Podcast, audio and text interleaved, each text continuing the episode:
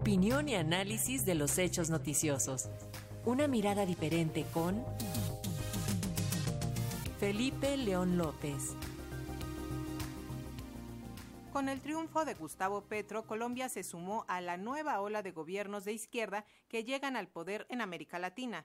Este año los candidatos presidenciales de izquierda fueron los favoritos en las urnas en Chile y Honduras y, de acuerdo con los sondeos, se espera que en las elecciones de octubre en Brasil la derecha sea derrotada por Luis Ignacio Lula da Silva. Sobre este giro que está dando Latinoamérica a la izquierda y los matices que hay que tener en cuenta es el comentario de Felipe León. Buenas tardes, Felipe, te escuchamos.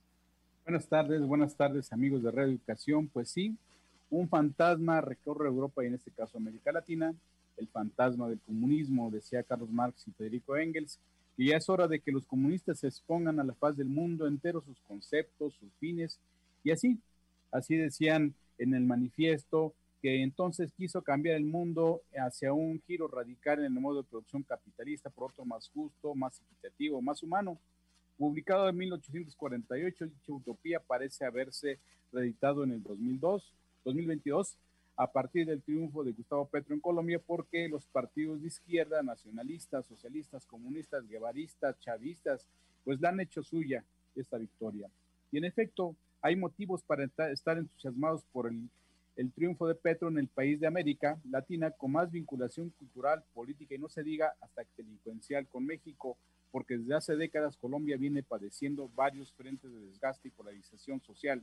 La disputa territorial de los cárteles del narcotráfico, que incluso le han costado la vida a candidatos presidenciales, el neoliberalismo tan rapaz que profundizó la desigualdad, como en todos lados, una guerrilla guevarista y otra narcoguerrilla que no atienden los llamados y convocatorios de paz, las protestas callejeras que llevan años sin ser escuchadas, los conflictos internos y la intromisión abierta desde hace décadas, tanto de los Estados Unidos como de Venezuela. Mucho entusiasmo despierta el triunfo de Petro porque se vuelve a hablar de otra ola victoriosa de las izquierdas en el continente, pero habrá que irse con cuidado porque esta nueva ola no es igual a la que tuvieron hace 20 años con el empuje financiero que dio el entonces el socialismo del siglo XXI de Hugo Chávez y el ideológico del régimen de Fidel y Raúl Castro cuando se habían ganado los gobiernos de El Salvador, Nicaragua, Honduras, Bolivia y Ecuador, formando el bloque de la Alianza Bolivariana de las Américas, y aunque con diferencias sustanciales, también eran sus aliados los presidentes de Chile, de Uruguay, de Argentina y de Brasil. En esta ocasión hay una regresión a las izquierdas, pero las victorias de las coaliciones progresistas han tomado el, que han tomado el poder en Chile, Argentina, Honduras y Colombia, y por supuesto México, pues tienen matices muy especiales y también la tendrá quizá la de Brasil si es que en octubre próximo se unge como triunfador Luis Ignacio Lula da Silva y no precisamente con el mismo espíritu chavista de hace dos décadas que pretendían el socialismo del siglo XXI, fincado en darle el poder al Estado, en militarizar la vida pública, en reformar sus constituciones para buscar una perpetuidad de la línea de, del poder político en, su momento y una política pública enfocada para democratizar la riqueza en sus naciones.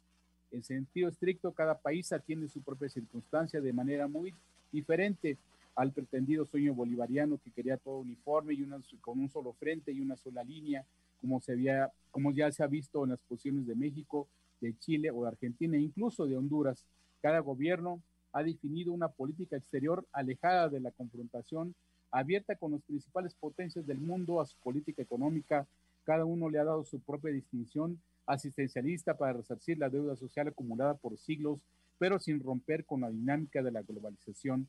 De manera muy especial, su política interna convocando a la conciliación, a la concordia y a restablecer el pacto social que debe darle unidad y fuerza a sus naciones.